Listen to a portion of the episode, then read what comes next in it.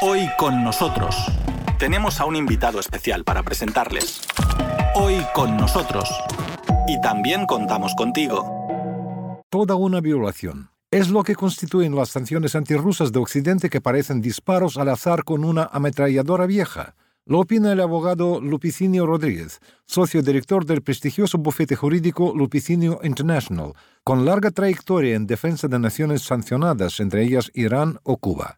El jurista español atendió amablemente a nuestro compañero Víctor Ternovsky. Señor Lupicinio, entonces, nuevamente, muchísimas gracias uh, por aceptar la invitación y realmente uh, es una conversación, un comentario, me parece que muy pertinente en actuales circunstancias porque realmente mucha gente, incluso ciudadanos de a pie acá en Rusia, yo veo también por las noticias que llegan, por ejemplo, en la Unión Europea, también se hacen la pregunta sobre esas sanciones en muchos sentidos. Entonces, yo primero que quisiera preguntarle si me permite, ¿no? Porque usted está al tanto, ¿no? Que Rusia se ha convertido en las últimas semanas en el país más sancionado del mundo se congelaron, por ejemplo, activos rusos de 300 mil millones de dólares, entonces se trata de una auténtica, permítame decirlo, cacería, por ejemplo, tal como en Rusia lo vemos, contra activos y propiedades rusas. Y una cosa que llama la atención antes de pasar a otras preguntas, ¿no? La rapidez con la cual se adoptaron estas medidas, y aquí realmente la pregunta que surge, y yo la escuché, yo lo he visto algunos expertos planteándolo, esta rapidez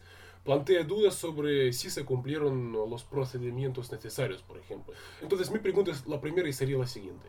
¿En qué medida esta rapidez, esta forma tan rápida en la que se implementó esto es algo que debería llamar la atención, es algo a lo que habría que prestar atención? Eh, si me permite, esta sería la primera pregunta. Sí, bueno, yo quería corregir una cosa. En mi opinión, las sanciones a Irán fueron más graves, porque las sanciones a Irán incluyeron la práctica totalidad de las exportaciones de gas y petróleo a todo el mundo, excepto algunos países que excepcionaron, pero que luego fue particularmente complejo porque tampoco esos países se portaron en sus contratos con absoluta corrección, como fue el caso de Corea del Sur, que creo que todavía no ha saldado su deuda de 5.000 millones. Yo diría que son parecidas desde el punto de vista del sector gas y petróleo, un poco más duras las iraníes y además en las iraníes Inicialmente China, India no respondieron con la frialdad, diría, con la que han respondido en este caso. Bueno, entonces, más que rapidez ha sido precipitación. Las normas han dictado con precipitación, casi con desorden. ¿Qué impacto tiene la precipitación o el desorden normativo? Pues que no están bien preparadas. Una norma, para ser una norma correcta, de acuerdo con la Rule of Law, tiene que ser una norma que haya precedido una investigación seria sobre los sujetos sancionados, una oportunidad de defenderse o de escuchar, cosa que no se sigue en los procedimientos normativos. Y en este caso esa precipitación indica que muchas de las personas sancionadas no tienen realmente méritos o culpa para recibir sanciones europeas americanas, australianas o suizas. Ha sido un caso dramático. Por otro lado, el propio lenguaje de las sanciones, denominando oligarca a lo que son empresarios exitosos, me parece injusto, desproporcionario, desproporcionado y probablemente discriminatorio. En América no llaman a los grandes empresarios, los denominan oligarcas. Es una palabra griega y con una connotación despectiva. Sí, muchísimas gracias. Además, gracias por mencionar el tema energético y yo luego quisiera pasar a este tema, pero, ¿sabe? Yo también quisiera preguntarle lo siguiente, ¿no? Porque nuestras autoridades, por ejemplo, al referirse al congelamiento de sus activos de oro y de divisas internacionales, lo calificaron como robo y dijeron que esto es una medida ilegal. Incluso dijo nuestro ministro de Finanzas que se trata de un default declarado por Occidente en lo que tiene que ver con sus obligaciones financieras ante Rusia. Yo quisiera preguntarle en qué medida, digamos, estas palabras rusas ah, tienen también fundamento. La palabra jurídica, en mi opinión, sería que se acerca más a una confiscación de bienes que a una congelación. El ordenamiento de sanciones es un ordenamiento irregular. No está basado en el derecho tradicional en el que están basados casi todos los procedimientos sancionadores del mundo, por no decir todos. Es un procedimiento sancionador absolutamente político. ¿Por qué? Porque los procedimientos sancionadores, cuando afectan activos, el propósito de esa afectación o congelación es asegurar posibles responsabilidades futuras del sancionado. evitar que desaparezcan los bienes y al desaparecer los bienes ya no existe la posibilidad de indemnizar a los damnificados. Imagínate el Tribunal Penal Internacional. Una congelación de activos del Tribunal Internacional Penal tiene como propósito asegurar que si hay responsabilidades derivadas de las acciones causadas por el sancionado, o en este caso por el denunciado o procesado por el tribunal, esos bienes aseguran el cumplimiento de una sentencia. Esto significa que tienen un plazo de vencimiento, se enmarcan en un procedimiento judicial contradictorio, donde el juez oye a las partes, al fiscal y al acusado. No, las sanciones no. Las sanciones son unos procedimientos políticos por el cual se confisca, realmente se confisca la propiedad o el haz, el haz, el conjunto de facultades y de derechos que derivan de ser propietario. La casa. Si se congela una casa en este momento en cualquiera de los países de la Unión Europea, se está prohibiendo el acceso al sancionado aunque constituya su domicilio habitual. Eso claramente es un quebrantamiento, una violación tanto de la Carta de Naciones Unidas como la Carta Europea de Derechos Humanos o Derechos Fundamentales. Porque la casa, el domicilio habitual, no se puede. ¿Qué sucede con los barcos? El barco es la residencia habitual de los empresarios rusos que ha sido sancionados en su residencia habitual en verano. De nuevo, estamos ante una confiscación del domicilio. Las cuentas. Las cuentas solo se deben congelar en los límites en que aseguren unas responsabilidades futuras. Las cuentas se están congelando de una manera brutal. Es decir, no permiten a los sancionados extraer las cantidades necesarias para mantener su nivel de vida. ¿Quién prohíbe a los sancionados por qué no pueden mantener su nivel de vida? Si su nivel de gasto mensual era un millón de euros, no se les puede prohibir que sigan con su vida habitual, con su lifestyle precedente no es justo. Si se abriera un procedimiento por el cual se determinara que efectivamente los daños previsibles causados por estos señores como consecuencia de su cooperación, de eso hablaré luego, con el gobierno de Rusia en la preparación y la ejecución de la intervención oportuna o de la intervención preventiva sobre Ucrania, podría ser, pero como he dicho antes, las normas sancionadoras se emite desordenadamente y con una finalidad exclusivamente política, castigar. Lo mismo sucede con la intervención de ordenadores o de correspondencia personal. Eso no puede ser. Es un atentado a la dignidad humana y al derecho fundamental de su privacy, de su privacidad, de su intimidad. Entonces, ese conjunto de sanciones que afectan también a la vida corporativa, porque un empresario cuyas acciones, participaciones sociales en una sociedad están congeladas, puede ser que preventivamente y a propósito de un procedimiento que se abriera, que nunca se abierto, quedaran afectas las sanciones a un posible embargo y a una posible subasta pública para indemnizar a personas perjudicadas. Pero en todo caso, en el peor de los casos, no se puede prohibir que durante esa fase procedimental el interesado, el dueño de las acciones, esté presente en su empresa, la observe, la vea, participe en las juntas. Se le podría prohibir hipotéticamente si se abriera un procedimiento de reclamación de daños y se quisieran asegurar las posibles indemnizaciones. Me explico. Estos son disparos con una ametralladora vieja puramente punitivos para castigar. El derecho es otra cosa. El derecho, cuando afecta a derechos fundamentales, cuando afecta a las personas, toda sanción tiene enmarcarse, debe enmarcarse en cuadrarse en un procedimiento de reclamación de daños, reclamación civil o reclamación penal, pero en un procedimiento. No se puede sancionar fuera de los procedimientos. Por eso Europa realmente, al sancionar de esta manera, se ha situado al margen de la Carta de Derechos de Naciones Unidas, de la Carta de Derechos Fundamentales de Europa y, en el fondo, de lo que debe ser una sana una digna rule of law en los países. Sí, muy claramente, señor Lepicinho, muchas gracias. Y sabe, yo quisiera también ah, preguntarle lo siguiente, porque usted ha mencionado el tema de oligarcas, y realmente es también lo que sorprende acá en Rusia. Porque en Rusia no tenemos oligarcas, porque hay que entender quiénes son oligarcas, ¿no? Un oligarca es alguien que está en el poder, influye en el poder y se lucra del Estado. Y estas personas justamente no son oligarcas. Y de hecho, por lo que yo también estoy observando, estas personas que ahora mismo, por ejemplo, en España, yo he visto noticias también, se les está incautando o congelando, tal y como escribe la prensa, sus uh, inmobiliarios o sus barcos, dicen que son oligarcas. Y aquí realmente nosotros sorprendidos, pero incluso se ha llegado recientemente a una noticia, por ejemplo, cuando se intentó incluso hundir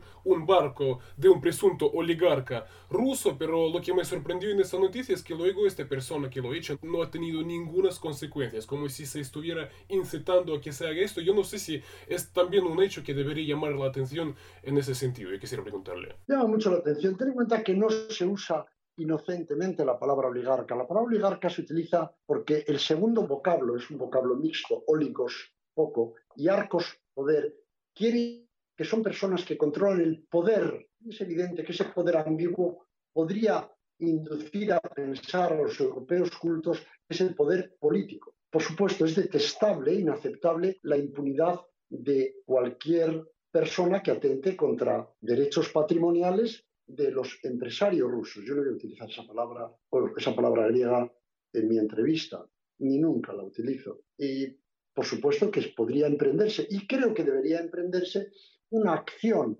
popular o por asociaciones interesadas para perseguir a ese delincuente.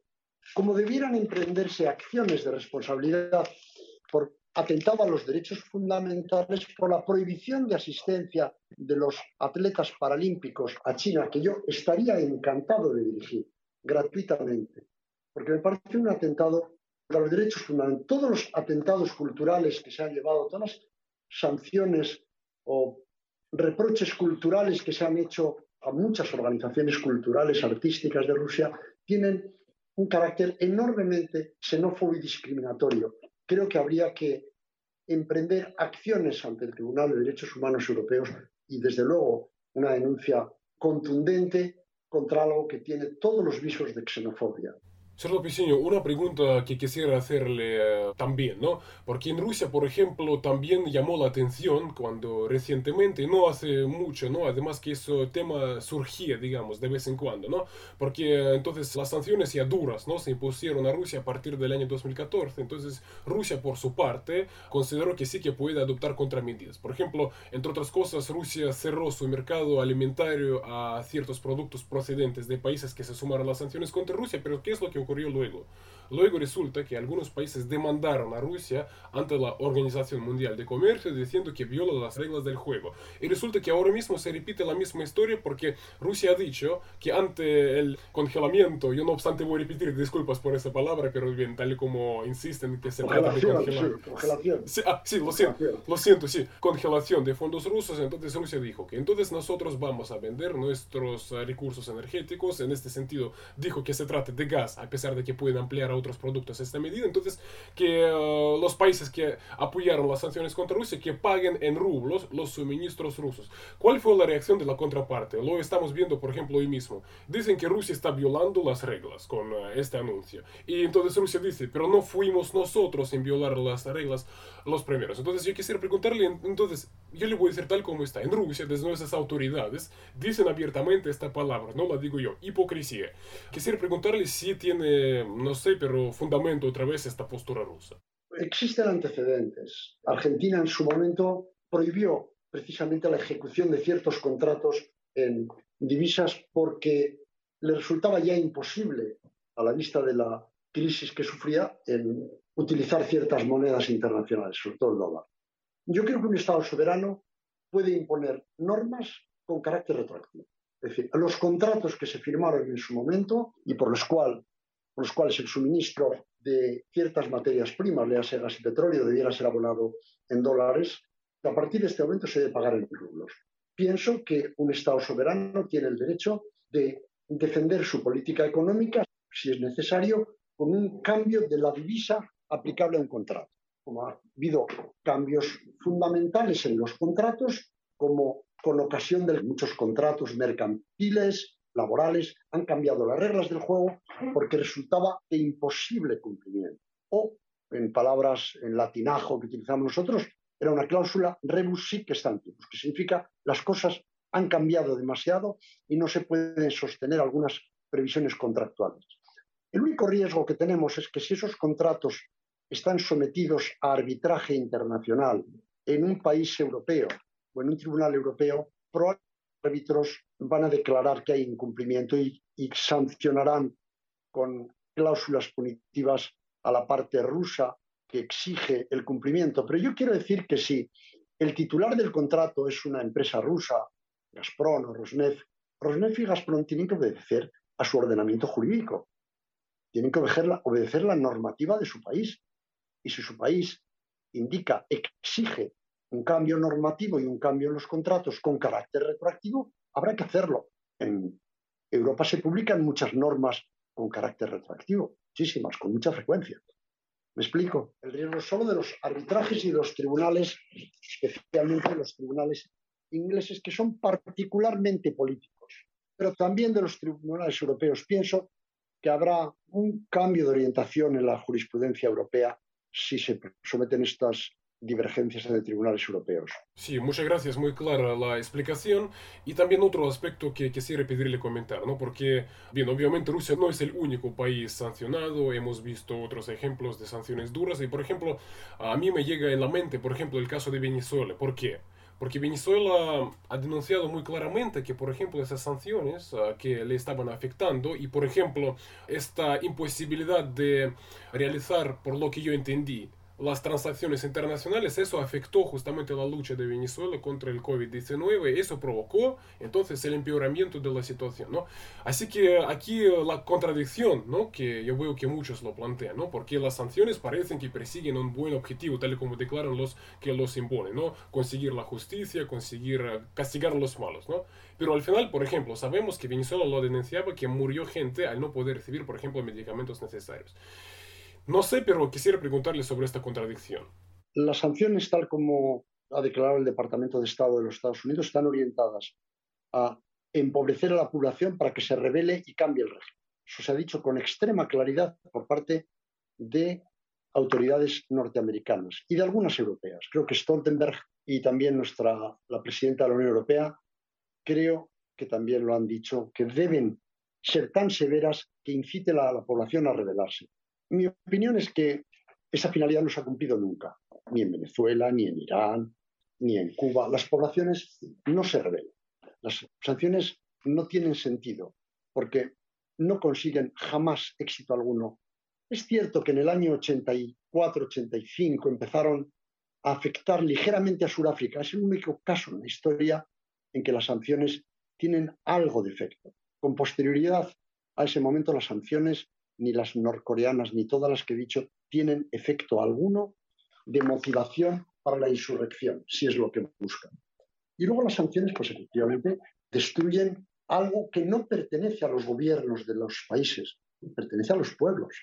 La energía rusa es del pueblo ruso, el gas ruso es del pueblo ruso, sus minerales son del pueblo ruso, su depositario, su administrador actual es Putin, como fue Yeltsin, como fue Gorbachev, fue Khrushchev, fue Stalin, son los administradores de recursos que pertenecen al pueblo.